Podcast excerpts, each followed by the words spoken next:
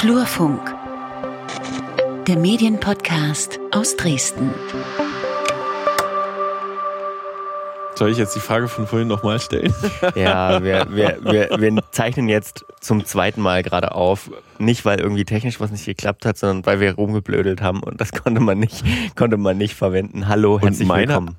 Hallo, herzlich willkommen. Meine Einstiegsfrage war, Lukas, du hier und gar nicht im Clubhaus. Ja, Fazit, um die ganze Sache kurz zu machen, Clubhaus ist tot, der Flurfunk-Podcast lebt. Und ja, ähm, du bist Peter Stabowi, ich bin Lukas Görlach, wir sind zwei Journalisten ähm, und beschäftigen uns hier in diesem Podcast mit den Medienereignissen in Mitteldeutschland der vergangenen Woche. Erscheinen heute mal einen Tag später, weil wir einfach thematisch das gestern noch nicht gesehen haben sozusagen. Ähm, ja, die Vorbereitung war noch nicht abgeschlossen. Genau, richtig. Und ähm, das haben wir uns ja offen gehalten, aber trotzdem bleiben wir in unserem wöchentlichen Format. Ob nun Mittwoch, Dienstag, Donnerstag oder Freitag, pff, egal, wir sind da. Ähm, und heute geht's um, ähm, wir haben es vorhin Totholz genannt, nicht ohne den Augenzwinkern. Es geht um Zeitungen, die gedruckte Zeitungen vor allem. Äh, denn wir sprechen über die äh, Auflagen, ne? Genau, und die sind gar nicht so tot bis jetzt. Ja. Äh, Totholz ist also wirklich nur eine Stichelei und schon gar nicht aufs Inhaltliche bezogen oder soll die Arbeit von irgendjemand schlecht machen. Ja, wir haben uns einfach äh, die Auflagenzahlen der gedruckten Tageszeitungen in Mitteldeutschland mal näher angeschaut. Dazu auch äh, habe ich eine Tabelle erstellt, das habe ich früher im Flurfunk, meinem Medienblog, äh, für die Hörer, die das erste Mal zuhören, äh, auch regelmäßig aufbereitet, nämlich quartalsweise und witzig, äh, 2018 habe ich geschrieben, hm, wird mal wieder Zeit. Inzwischen mache ich das nur noch einmal im Jahr, nämlich zum vierten Quartal.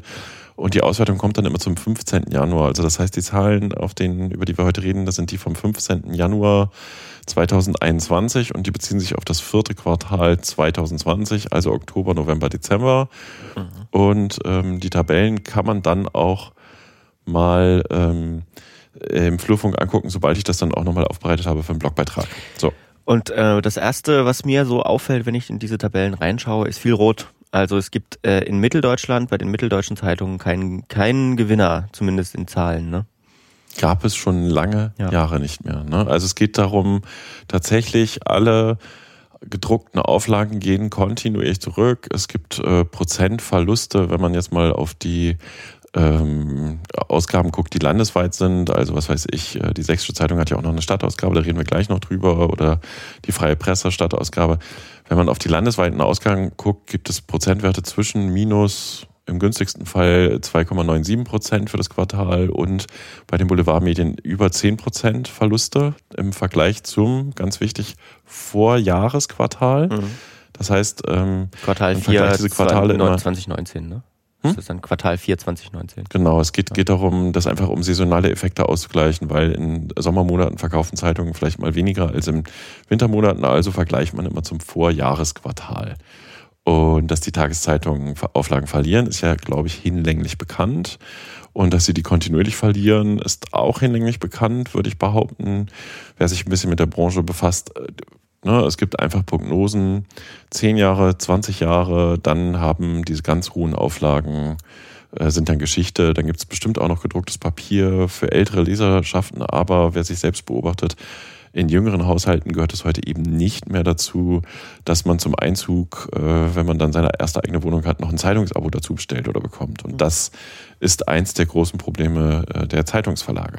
Es erklärt vielleicht auch, also mit den Abos, das erklärt vielleicht auch, warum, das hast du gerade schon gesagt, die, ähm, die Boulevardzeitungen wesentlich stärker verlieren, sage ich mal, fast das, also an Prozenten Prozentpunkten das Doppelte ähm, als die anderen, denn die anderen sind ja hauptsächlich Abo-Zeitungen, sag ich mal, und hm, die Kiosk, Kiosk-Verkäufe gehen offenbar stärker zurück, würde ich daraus einfach mal lesen.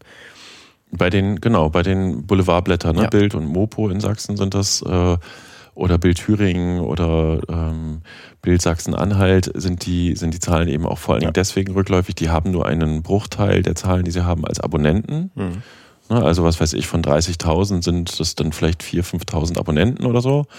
Ähm, und die großen Wochentageszeitungen, die man früher so als die Qualitätspresse bezeichnet hat oder es manchmal auch noch tut, Leipziger Volkszeitung, Freie Presse, Sächsische Zeitung, die haben zu weit über 90 Prozent Abonnenten, Abonnenten, ne, Abonnements. Mhm. Also Leute, die wirklich jeden Tag die Zeitung in ihrem Briefkasten äh, haben wollen. Ja. Und das sind große Unterschiede, weil die weiß ich, die Sächsische Zeitung, die Leipziger Volkszeitung, die verkaufen ein paar Tausend am Kiosk und den Rest, der geht halt wirklich in die Verteilung. Ja, also vielleicht, äh, weil wir es jetzt im Podcast noch nicht gesagt haben, so damit man mal ungefähr eine eine äh, Schätzgröße hat, einfach mal wie, wie, wie hoch die Auflagen so sind, ne? so ähm, LVZ äh, um die 140, ein bisschen mehr als 140.000, SZ und Freie Presse um die 200.000, die Bild Sachsen 70, Mopo Sachsen 47, ähm, die Mediengruppe Thüringen nicht ausgewiesen.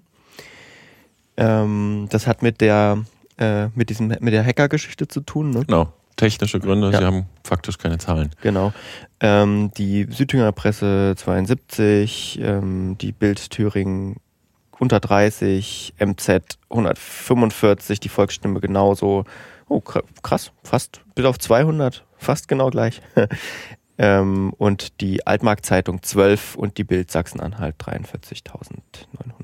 Also so, so ungefähr. Wer sich die Zahlen jetzt nicht mitgeschrieben hat, muss sie sich merken. Nee, einfach nur mal um so ein paar. Also wir reden hier nicht darüber, dass da irgendwie 30 Leute eine Zeitung kaufen, ne? sondern es sind schon Größen auf jeden Fall. Ja, und du musst rechnen, wenn du übrigens, weiß ich, also wirklich so ein klassisches äh, Tageszeitungsabonnement hast, die kosten 30 Euro im Monat. Und das sind bei 200.000 äh, sind das schon sehr erhebliche Umsätze, die ja. also auch nach wie vor Redaktion, Vertrieb, Druck, Papiereinkauf und so weiter finanzieren. Aber wir kommen von anderen, also die Zeitungsverlage sind ein anderes Niveau gewohnt. Äh, ich hatte ja auch die Zahlen von vor zehn oder zwölf Jahren auch schon mal im Blog auch äh, so eine Langzeitentwicklung transportiert. Da gehen alle Kurven nach unten, aber weiß ich, die Sächsische Zeitung zum Beispiel 2010 war die bei 262.000, heute ist die bei 200.000, also 60.000 weniger.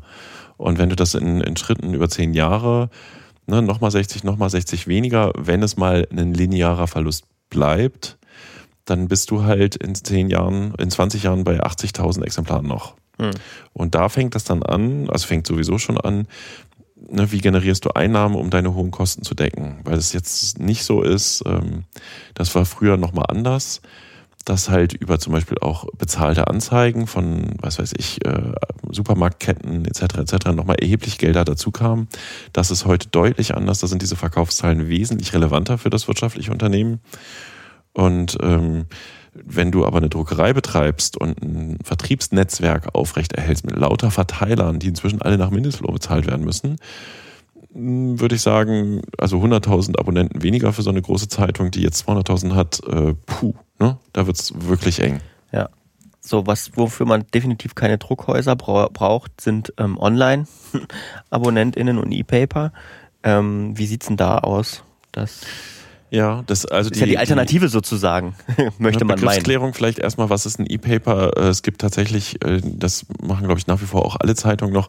Du kannst die äh, Version auch auf dem iPad, auf dem Laptop, auf dem Tablet, auf dem Smartphone lesen. Da kriegst du dann ein PDF zugeschickt und meistens auch schon am Vorabend. Und diese E-Paper-Zahlen sind inzwischen in diesen Auflagenzahlen mit drin. Ja, also von den 200.000, äh, die die Sächsische da ausgewiesen hat, sind, das habe ich jetzt im Detail nicht rausgesucht, aber ähm, um die 15.000, glaube ich, oder so, sind E-Paper-Ausgaben. Also wo Leute Abonnements haben, die wollen keine gedruckte Zeitung morgens in der, im Briefkasten, sondern sie lesen das halt elektronisch als PDF.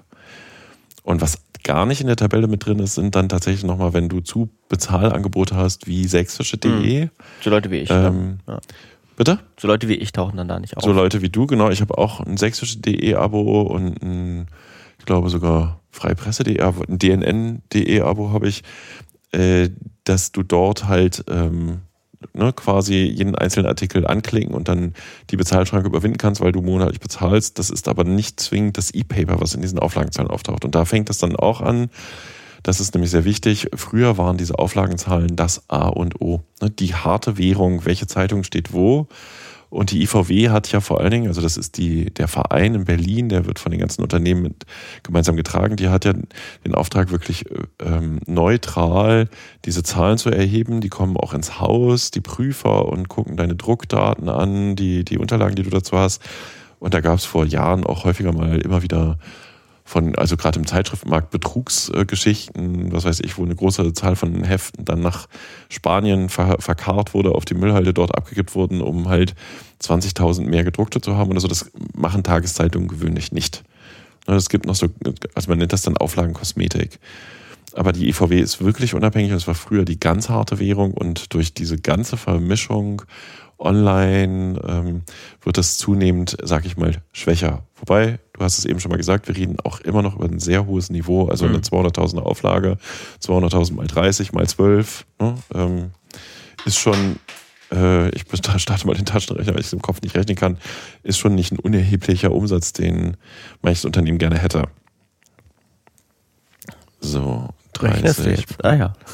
Hm? Du rechnest jetzt. 200.000 mal 12. Wir sind bei 72 Millionen Umsatz nur über Abos. Mhm. Also wir sind, das ist schon gut von einem Unternehmen, was große Gewinnmargen äh, gewöhnt ist oder so. Die haben, die Zeitungsverlage haben ja die letzten Jahre immer äh, gelitten, mhm. äh, aber da findet trotz allem eine Transformation statt. Das ist ja die Botschaft. Mhm. Gut. Wollen wir uns ein paar Zahlen im Detail angucken? Äh, ja, gerne. Ähm, welche? Also wir hatten eben schon über Boulevard gesprochen. Ne? Also ja. Morgenpost ist zum Beispiel inzwischen bei 47.000, unter 50.000 mhm. und äh, war mal vor um vor zwölf Jahren waren sie noch bei knapp 100.000. Mhm. Ne, also hat sich halbiert. Oder auch Bild, ähm, auch drastisch. Die sind jetzt in Bild Sachsen ist bei 70.000. Ähm, Bild Sachsen war vor zehn Jahren äh, bei 163.000. Mhm. Also das sind richtig krasse Einschnitte. Boulevard leidet sehr. Ja. Und Wobei, setzen ja aber auch zunehmend auf Online-Angebote. Genau, richtig. Das wollte ich gerade sagen bei, bei, bei der Mopo, bei Tag 24. Ähm, sind die Visits ja schon nicht schlecht. Ne? Also im Vergleich jetzt zu sowas wie Freie Presse Online oder so, die ja, sag ich mal, in der gedruckten Auflage wesentlich höher sind, ähm, sieht das Online aber schon wieder, oder kann das Online schon wieder ganz anders aussehen. Sieht es in dem Fall auch. Ja, ne, wobei das halt auch so ein Punkt ist, ähm, wie, wie sagte das jemand in den Vorgesprächen zu mir, die Freie Presse ist nach wie vor noch so ein klassisches Zeitungs- und Inhalteverlagshaus. Mhm. Ne? Und äh, Tag 24, was ja der Online-Ableger im Grunde oder sich hergeleitet hat aus der Morgenpost, ist ein eigenes neues Produkt in dem Sinne. Mhm. Und wenn wir uns die Online-Zahlen angucken, die habe ich mir dann auch angeguckt, die findet man auch bei ivw.de, ähm, in welchen Dimensionen sich da die Klicks bewegen. Also Sächsische hat über 11 Millionen. Ähm, Freie Presse ist zwar mit Freie Presse Online nur bei 1,8 Millionen, hat aber auch in Mobil nochmal 9,3 Millionen. Ne? Also weisen die getrennt aus. Oder halt Bild.de bei 332 Millionen Klicks. Ne? Also das ist äh, Online-Visits, ganz wichtig. Äh, das sind dann auch, also Zahlen, da wird es dann halt schwer vergleichbar. Du weißt ja, ja. halt, du hast das auf, bezieht sich auf, was wird angeklickt, wie viel Prozent sind wirklich redaktionelle Inhalte, wie viel Prozent sind Werbung. Was, ähm, genau, was sind eigentlich Klicks, ist dann die Frage, ne? Wenn wir jetzt, wir müssen vorsichtig sein, ne? Wir sind ja schon die ganze Zeit sehr vorsichtig, dass wir die Print-Kollegen nicht verprellen, indem wir sagen, wir haben es mit einem hohen Niveau zu tun und Totholz ist ein bisschen böse, weil ja. die wird es bestimmt noch zehn Jahre geben, aber bei den Onlinern ähm, ne, das ist ein Rennen in Dimensionen und da hast du so viele Möglichkeiten, mehr Klicks zu generieren, hm. dass das halt aus meiner Perspektive, sorry Leute, nicht mehr ganz, ganz so hart ist wie äh, früher die gedruckte Auflage. Ja, na, wenn du deine, wenn du diese Abozahlen hast, da kannst du dich sozusagen drauf verlassen, ne? Aber was sind denn, was sind denn 300 Millionen Visits? Ich meine, das ist klar viel, jo, aber das ist, das ist schon viel. Aber ich meine, am Ende, was kannst du ähm, ich, ne? ne? du verstehst, was ich meine. Also es ist nicht, es ist nicht dasselbe, wie, wie wenn ich jetzt sage, ich habe hier 100, 100 oder 200.000 äh, Menschen, die mich abonniert haben und die da immer ihre Zeitung bekommen. Ähm, und das wahrscheinlich auch über Jahre. Also ich weiß jetzt nicht genau, wie hoch die Fluktuation bei Abos ist, aber ich, ich also ich kenne viele, vor allem ältere Menschen, die die seit 30 Jahren ja Zeitungsabo nicht angefasst haben und das wahrscheinlich auch nie werden.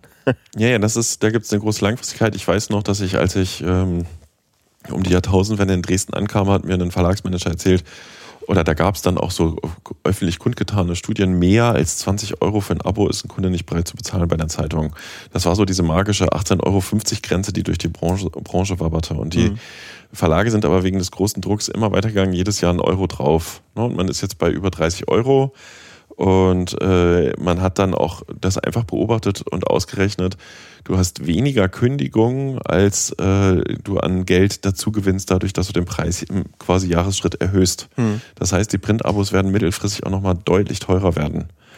So, und ähm, ja, also die, die, die, die langfristige Perspektive ist deswegen trotzdem klar. Und was aber vielleicht auch noch eine Botschaft ist, was ich so aus den Vorgesprächen mitbekommen habe, du hast ähm, zwar eine, eine sinkende Druckauflage, die auch mit E-Papers noch ein bisschen angehoben wird, aber man versucht halt tatsächlich durch Online-Abos welcher Art auch immer äh, die Leserschaft wieder hochzubekommen. Ne? Also mhm. die Reichweite für das eigene Produkt. Und da sind diese Wisse-Zahlen meiner Meinung nach noch so ein bisschen nachrangiger als vielmehr wirklich die Pay-Geschichten, wo wirklich ein Kunde sagt, okay, ich abonniere dieses Angebot. Das ist viel, viel wertiger für einen Verlag. Ja. In der Argumentation übrigens, dafür ist die IVW da, zu sagen, wenn du eine Anzeige schaltest, erreichst du über mich so und so viele Leute. Hm. Ne? Also das sind meine Reichweiten, das ist äh, meine, mein Gewicht sozusagen. Und Reichweite ist auch nochmal wichtig, die wird ja auch noch parallel gemessen, wobei die bei so Tageszeitungen nicht ganz so großes Gewicht hat wie bei Zeitschriften.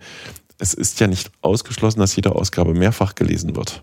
Also wenn eine Zeitung beim Arzt liegt, dann können es bis zu fünf Leute sein oder mehr, bevor das Ding in das Altpapier wandert. Wenn nicht gerade Corona ist, ja. Ja, und wenn du einen Haushalt hast äh, und da lesen zwei Personen mit oder drei, ja. Ne, das wäre dann die, der Begriff der Reichweite. Ja, was haben wir noch? Ähm, ganz spannend, äh, vielleicht auch noch ein bisschen Gossip. Äh, nach meinem Kenntnisstand hat man bei der freien Presse zum Jahreswechsel eine Reihe von Geschäftsstellen geschlossen. Ne, im, vor allem im ländlichen Raum, da gab es früher noch das Modell, dass man ein kleines Ladenlokal hatte oder eine, eine, Option, wo die Leute hinkommen konnten, eine Kleinanzeige aufgeben, eine Traueranzeige aufgeben. Mhm. Und äh, die sind bei der freien Presse abgebaut worden. Äh, da habe ich auch, will ich die ganze Zeit schon nochmal redaktionell ran, im Flurfunk darüber berichten. Das ist eine Geschichte. Eine andere ist, ähm, bei, bei der sächsischen Zeitung zum Beispiel weiß ich, dass die eher auf Shop-Konzepte setzen, also das Ausbauen mit noch äh, heimischen Produkten, Buchladen etc. Mhm. und auch noch weiter wollen. Und was man sonst noch so hört, das ist jetzt aber wirklich Gossip, äh, dass bei der Leipziger Volkszeitung wohl der Druck, äh, was die Personalsituation betrifft, recht groß ist, bis hin, dass da demnächst auch nochmal was passieren könnte. Einfach auch übrigens dann Corona-bedingt. Hm. Wollen wir noch ein bisschen über Thüringen sprechen, dieses äh, kleine Bundesland da am Rand? Wir haben, wir haben, also wir haben, waren dieses Jahr schon sehr Thüringen-lastig, was ja auch nicht schlecht ist, weil sonst kann man so eine absolute Sachsenlast immer im Podcast vorwerfen, würde ich sagen. Ähm, aber ja, äh, müssen wir gerade auch, weil ja die Mediengruppe sozusagen ist natürlich ein Knaller, ähm, die nicht, nicht ausweisen konnte, beziehungsweise nicht ausgewiesen hat. Ähm, mhm. Und man muss auch ehrlicherweise sagen, ne, äh, dass diese Auflage, die da TA, TLZ und OTZ haben, zusammen, also das waren äh, im Vorjahresquartal 213.000, ähm, dass das ein einfach das Doppelte von dem ist, was die anderen zusammen haben, Bild und Südthüringer Presse. Südthüringer Presse ist das freie Wort, ne? Ja, Südthüringer Presse erscheint ja auch nur in einem kleinen Teil von, von Thüringen. Ja. Ähm, der Punkt ist ja generell, also wenn wir das gleiche Problem mal auf Leipzig über, übermitteln und du auf die Stadttabelle gehst, äh, die ich da gebaut habe, in Leipzig gibt's die Bild Leipzig und die LVZ. Mhm. Da sagt man im Medienjournalismus, das ist jetzt nah an ein Zeitungsgebiet, weil du hast nur einen Boulevard gegen Player. Und die Leipziger äh, Bildzeitung hat aber dafür unter Umständen auch nochmal einen recht hohen Anspruch, auch mhm. eigene Geschichte zu haben und dadurch mehr Gewicht unter Umständen. Du kannst in Thüringen schon sagen, dass wenn du Südthüringen mal ausklammerst, diese Region, diese paar Landkreise, dann ist es auch ein Einzeitungsland. Ja, äh, man sagt äh, ein Verlagsland, das hatten wir ja, auch mit dem Staatssekretär aus Thüringen ja. neulich. Ähm, ja, es ist im Grunde ein Zeitungsland, zumal dort auch die, Genera äh, die, die Redaktionen zunehmend verschmelzen. Aber ja, die nicht gemeldete Auflage über den Hackerangriff, den die, die, die Mediengruppe Thüringen, die Mediengruppe Funke, die Funke Mediengruppe Thüringen, die haben sich ja umbenannt, mhm. äh, hatte, das ist schon harsch, wobei das hier an der Stelle ich gar nicht weiß, wie hoch wirklich dann die Verluste der Printabos am Ende sind. Die haben jetzt einen Monat lang oder so vier Wochen eine Notausgabe produziert. Mhm. Da hängt aber noch ein riesiger Rattenschwanz dran. Ne? Du kannst keine, keine Prospekte beilegen, du kannst die auch, weil die Druckerei alarmgelingt war, äh, irgendwie zwischenzeitlich gar nicht drucken. Ähm, du kannst den ganzen Geschäftsbetrieb, der hinten dran hängt, komplett nicht umsetzen. Und was halt auch noch dazu kommt, dann kommen halt Leute und sagen, ich kriege nur noch eine Notausnahme, kriege ich jetzt meine Abogebühren zurück. Ne? Also Reklamation und so weiter und so fort. Ja. Und das ist äh, schon ein sehr herber Schlag. Ne? Das ist moderne Internetkriminalität. Ähm, ja. Gefühlt kann das jeden treffen. Und bei, bei der äh, Funke-Gruppe Thüringen ist ja auch so, die sind ja ein Ableger oder sind ein Teil des Konstruktes Funke Mediengruppe, die ne, eine ehemalige Watz-Gruppe war das früher, also haben im westdeutschen Bereich sehr viele große Tageszeitungen. Alter Schwede, das ist schon harsch. Ja. Kann man hoffen, dass die das ausgleichen können, irgendwie durch, keine Ahnung. Da bin ich sehr skeptisch, zumal ja. die ja eh das Problem haben, äh, dass sie ihre Druckerei abgewickelt haben, vergangenes Jahr im Dezember ne, weil sie oder angekündigt haben, die abzuwickeln. Die läuft noch, weil das ist auch wieder so ein Punkt. Früher hast du halt eine Druckmaschine ange, angeschafft für einen horrenden Preis, ne, für so eine Zeitungsdruckmaschine. Und dann musstest du sehen, dass die ausgelastet ist. Aber bei den Auflagen, die sie haben und bei den Prognosen, die sie haben, machte es keinen Sinn mehr, eine, eine über zehnjährige Investition dieser Art irgendwie anzuleiern. Mhm. Und also hat man gesagt, man druckt anderswo. Das bedeutet längere Anwege, äh, Anfahrtswege, um die Auslieferung herzustellen. Das bedeutet, die Redaktion muss früher liefern. Das zahlt wieder ne, so Ungunsten der, der, der Aktualität ein. Das ist alles ein ziemlich großes Dilemma. Und ja, Thüringen, sage ich mal, bleibt aus unserer Sicht extrem spannend, was da im Zeitungsbereich passieren wird. Ja, man muss sagen, wir wollten eigentlich das, über das Thema auch schon mal noch mal tiefer sprechen, gerade was so, was so auch äh, Cybersicherheit für Redaktionen und Verlage angeht, aber tatsächlich haben ein bisschen ein paar Leute angefragt, auf der Suche auch nach einer Expertin vielleicht, aber es ist echt schwierig, da jemanden zu finden, ähm, der oder die sich da richtig auskennt irgendwie. Ne? Ja, das ist halt. Also äh, wenn jemand einen kennt oder eine kennt. Was willst du denn genau haben? naja. Naja, wir hatten ja überlegt, ähm, das mal zweigeteilt zu machen. Wir hatten ja einmal überlegt, wie ähm, mal über Datensicherheit von Medienhäusern zu sprechen und wir hatten aber auch überlegt, mal über ähm, den, den kleineren, in Anführungsstrichen, Bereich ähm, freie JournalistInnen, wie schütze ich die Daten und so weiter, ähm, wie sichere ich mich ab, mal zu reden. Das ist jetzt weniger das Problem, glaube ich, weil da findet man Leute. Ähm, ist auch noch nicht aktiv gesucht, aber diese Verlagsgeschichte war schon mhm. irgendwie. Hm. Da müsste, müssen wir noch weiter suchen oder es meldet ja. sich tatsächlich jemand. Aber wollen wir das ja. Zeitungsthema damit, haben wir, haben wir irgendwas, die, wir wollten uns die Stadtausgaben nochmal ganz kurz. Ich habe ja die sächsischen Großstädte auch nochmal angeguckt. Ne? Da sieht das dann nämlich auch übrigens schon in viel kleineren Dimensionen aus. Wenn du auf Dresden guckst, hast du die SZ-Stadtausgabe, Sächsische Zeitung ist noch bei 80.000. Hm. Ne, aber die ähm, Bild Dresden ist bei 22.000, die Mopo bei 33.000, die DNN noch bei 16.000. So viel ist das nicht mehr. Nee. Ne? Tatsächlich. Das ist, ähm, also ich finde gerade DNN ist ja ganz schön. Obwohl man, obwohl die auch nicht über Gebühr eingebrochen sind, ne, sondern die, die, ich sag mal, die Schrumpfungszahl äh, ist, ist auch da konstant. Ja, die, die Prozentzahlen sind äh, da auch stabil. Ne? Ähm, oder was heißt stabil, aber nicht so eklatant, aber wenn du dir überlegst, was die vor zehn Jahren oder so, welche Dimensionen das hatte, ähm, dann ist das schon recht schmerzhaft. Und äh, auch eine Geschichte war ja tatsächlich, dass die Bildkollegen hatten ja früher viel mehr Zeitungsseiten, ne? konnten also im Lokalteil äh, auch mal zwei oder drei Seiten machen. Das ist ja alles rigoros eingestampft und ein gespart worden, so dass äh, in bestimmten Lokalteilen manchmal nur noch eine halbe Seite oder eine so Seite lokal ist und es mehr so dann zentral als Sachsenseite gesteuert wird oder du halt dann nochmal im, im günstigeren Fall eine lokale Geschichte auf den Sachsen-Teil bekommst. Ja. Aber die Fläche, ne, dadurch, dass das Anzeigenvolumen halt auch deutlich zurückgegangen ist, ist in der Summe sehr viel weniger geworden. Ist so ein bisschen, ist so ein bisschen, wie soll ich sagen, ähm, eine Spirale, oder? Ja, es es weil, neigt sich dem Ende. Ja, also ne, so als Prognose. Ich hatte mit, mit äh, verschiedenen Leuten gesprochen, sagte dann auch jemand, also er geht davon aus, so zehn Jahre oder so äh, kommt, die, kommt es, das, das Zustellersystem, dass es eben nicht mehr Zeitungsboten gibt, sondern wirklich die Zeitung mit der Post kommt. Und es gibt ja schon einzelne Regionen, wo die äh, Zeitungszustellung äh, dann mittags im Briefkasten erfolgt. Hm. Ähm, wobei ja die Zeitungsverlage gewöhnlich auch so einen Postdienstleister jeweils aufgebaut haben. Ne? Also das ist ja auch ein Konzept, wenn du nicht mehr das alte, den alten Umsatz bekommst über das klassische Geschäft Zeitungsabos verkaufen, gedruckte Zeitungen am Kiosk verkaufen oder Anzeigenwerbung reinholen, äh, haben sie alle ihren Vertrieb auch mit zum Postdienstleister ausgebaut als, als private Gegner der Post. Ähm, und die fahren dann manchmal auch zwei Touren oder so oder mhm. ne, vergrößern dann die Aus, Ausreichgebiete. Aber so in zehn Jahren ähm, ist es nicht unwahrscheinlich, dass diese, diese, diese Vertriebsdienstleistung tatsächlich, also vielleicht ist es in Teilen auch schon so, dass diese Postdienstleistung im Vordergrund mhm. steht und die Zeitung nur noch mitgenommen wird. Ja, wobei ich mir vielleicht auch vorstellen könnte, ich meine, überleg mal, wenn, wenn es da eine Art nicht Zusammenschluss, sondern wenn es vielleicht irgendwie einen Player gibt, sage ich jetzt einfach mal ins Blaue die Post, spitz, äh, sieht da einen Markt, eine Marktchance und, ähm, und bietet dann in Zukunft für alle Zeitungen irgendwie Morgenzustellungen an ähm, und macht das dann eben nicht nur für die SZ, sondern macht das für alle Zeitungen.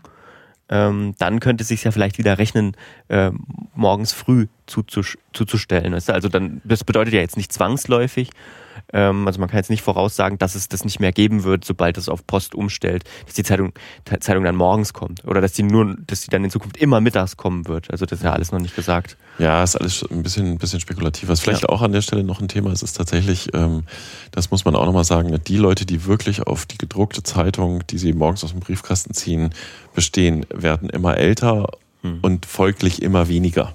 Mhm. Und wenn ich mir überlege, habe ich jetzt die Chance, mittags die Tageszeitung mit dem aktuellen Thema aus der Lokalpolitik, das haben wir nämlich übrigens auch noch nicht gesagt, dass die Lokalzeitung ja eigentlich auch eine sehr wichtige Funktion hat. Ja. Wenn ich die also erst mittags bekomme, dann tendiere ich vielleicht doch dazu, mir irgendwann so ein Gerät zu holen, so ein elektronisches und eben doch das E-Paper zu lesen oder so. Das ist halt meine Routine sozusagen, ne? weil ich, genau. Man, man kennt es ja, man schaut schon morgens erstmal so rein irgendwie und die macht morgens ein Update. Ne? Und das ist aber übrigens auch nochmal ein Punkt, was passiert eigentlich, wenn es die Lokalzeitung dann in der Form nicht mehr gibt. Das wird so erstmal nicht passieren, weil die Verlage wirklich alle daran schrauben, dann Online-Ersatz zu haben und in irgendeiner Form Umsätze zu generieren. Ob das dann noch so viele sind, sei mal dahingestellt. Aber ähm, was wäre, wenn eine Region keine Zeitung hat? Und was ja auch noch ein Thema war vor Jahren, die Zeitungen hatten früher viel, viel mehr Lokalpersonal. Äh, also waren viel mehr vor Ort, hatten viel mehr Fläche und Chance, ähm, lokale, kleine lokale Geschichten aufzuschreiben. Das ist, wird halt äh, zunehmend weniger. Hm. Und das braucht die Demokratie aber, weil du musst einfach informiert sein, was in deinem unmittelbaren Umfeld ist. Das ist auch ein bisschen irgendwie das, das Lebenselixier der Demokratie, ne? dass die Bürgerinnen und Bürger dann auch informiert werden und mitentscheiden können. Und ganz, also der größte Teil der Bevölkerung bekommt die Informationen über Politik ja ausschließlich über Medien und da ist die Lokalzeitung einfach ein wirklich wichtiger Faktor ja, was passiert, äh, wenn es die nicht mehr gibt. Das wird dann auf jeden Fall noch spannend. Wir befinden uns an der Stelle in einem Transformationsprozess. wir werden wir werden es sehen. Wir werden es begleiten auf jeden Fall. Gut, ähm, begleiten müssen wir auch noch die anderen Themen, die in der vergangenen Woche so so ähm, angefallen sind, wenigstens erwähnen in unserer Rubrik, worüber wir auch hätten sprechen können. Fassen wir immer kurz zusammen, ähm, mhm. was so war.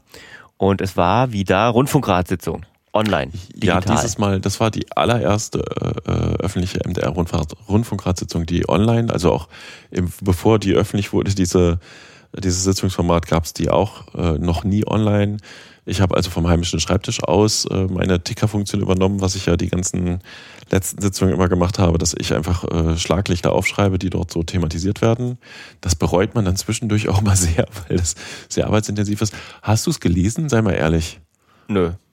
Mann, Lukas, weil nämlich. du, du sollst ehrlich sein. Ich habe ich hab reingeguckt und überflogen, aber ich war nicht live dabei. Es ist urst viel diesmal, weil es gab eine wirklich spannende Diskussion über den MDR-Staatsvertrag.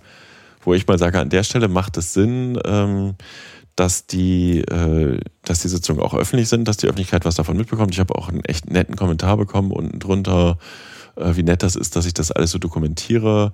Es ist kein großer Krimi, ne? also es ist kein abendfüllender Spielfilm oder so, aber ähm, da wurden einfach nochmal die Positionen getauscht, was die aktuelle Entwicklung ist. Es war der juristische Direktor des MDRs drin, Jens-Ole Schröder, der die Bedenken des MDRs vorgetragen hat und der Malte Krückels, den wir in der vergangenen Folge im Podcast hatten. Der Staatssekretär ist ja auch Mitglied im Rundfunkrat, hat dann auch darauf mal geantwortet. Das hat schon sehr großen Spaß gemacht, das äh, dazu zu hören. Ich habe das alles aufgeschrieben, aber die verschiedenen Positionen hatten wir aus meiner Sicht, ähm, ne, also sind in, in der Flurfunkberichterstattung und im Podcast auch durch unsere Fragen vergangene Woche durchaus deutlich geworden. So. Ja. Und äh, der Rest war dafür dann eher harmlos. Also richtig, was ist, das ist fies. Der Kika, äh, die Kika-Chefin konnte kurz referieren, aber musste dann sich sehr knapp fassen wegen der fortgeschrittenen Zeit, weil die Diskussion so lang gewesen war, da würde ich mich mal drum bemühen, ob wir die Kollegin mal ins, äh, in den Podcast bekommen, dass wir mal mit ihr über den Kika reden. Das wäre cool. Haben wir bis jetzt noch wenig gehabt, Kindermedien tatsächlich.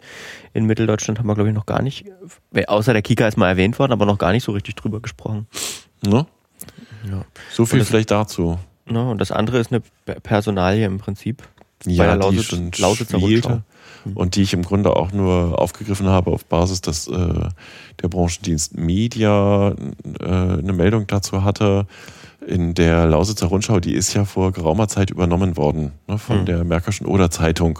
Also beziehungsweise da geht es dann immer um die Mutterhäuser. Die neue Pressegesellschaft Ulm hat die mit der Märkischen Oder Zeitung hat halt die Lausitzer Rundschau quasi geschluckt und man hatte damals auch verkündet, Redaktion etc., es bleibt alles autonom.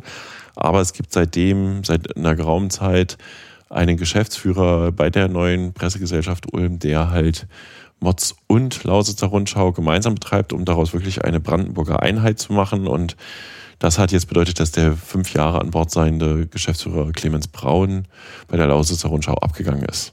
So, was einfach äh, so ein bisschen Blick über den Tellerrand aus der Flurfunkperspektive, weil die Lausitzer Rundschau ja nur ins nördliche Sachsen reinragt, ins Erscheinungsgebiet.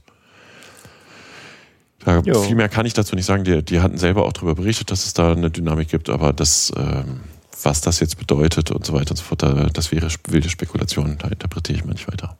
Ja, ähm, damit war es das für diese Woche. Jo. Zum mit dem Flurfunk-Podcast. So viel ähm, ist gar nicht passiert, wa? Nee, war, war eine ruhige Woche. Wir haben ähm, für nächste Woche ein schönes Thema, weil ich denke mal, es bleibt jetzt auch noch ruhig. Ähm, wir haben uns für nächste Woche spannende Gäste eingeladen, mit denen wir mal über ein, ähm, sagen wir mal, ein bisschen Metathema sprechen können. Mehr, mehr sagt man mal noch nicht dazu, aber äh, nächsten Mittwoch kommt da wieder eine neue Folge und ich kann jetzt Mittwoch sagen, weil der Aufzeichnungstermin schon feststeht. Also wenn nichts, äh, wenn also nicht Mittwoch, der ist nicht Mittwoch, sondern vorher schon. Ähm, und äh, deswegen sind wir da, glaube ich, relativ äh, gut dabei. So. Du gehst das Risiko ein, äh, einen Termin anzukündigen. Sehr gut. Ja, ich gehe das Risiko ein, weil es ein Online-Termin ist, weißt du, da kann nicht abgesagt werden, weil irgendwelche, weiß ich nicht, Veranstaltungen nicht stattfinden dürfen oder so. Gut, ähm, Peter, es war äh, mir eine Freude. Wie immer. Ne? Ja, wie Genug immer. für heute. Liebe Hörerinnen und Hörer, schalten Sie wieder ein. Rufen Sie uns Themen zu, Experten, die wir einladen sollen. Wir bedanken äh, unterstützen uns. Sie uns auf Steady. Geht, ja. geht flurfunk-dresden.de. Genau. Details im Blog. Dankeschön. Ja. Tschüss. Ciao, ciao.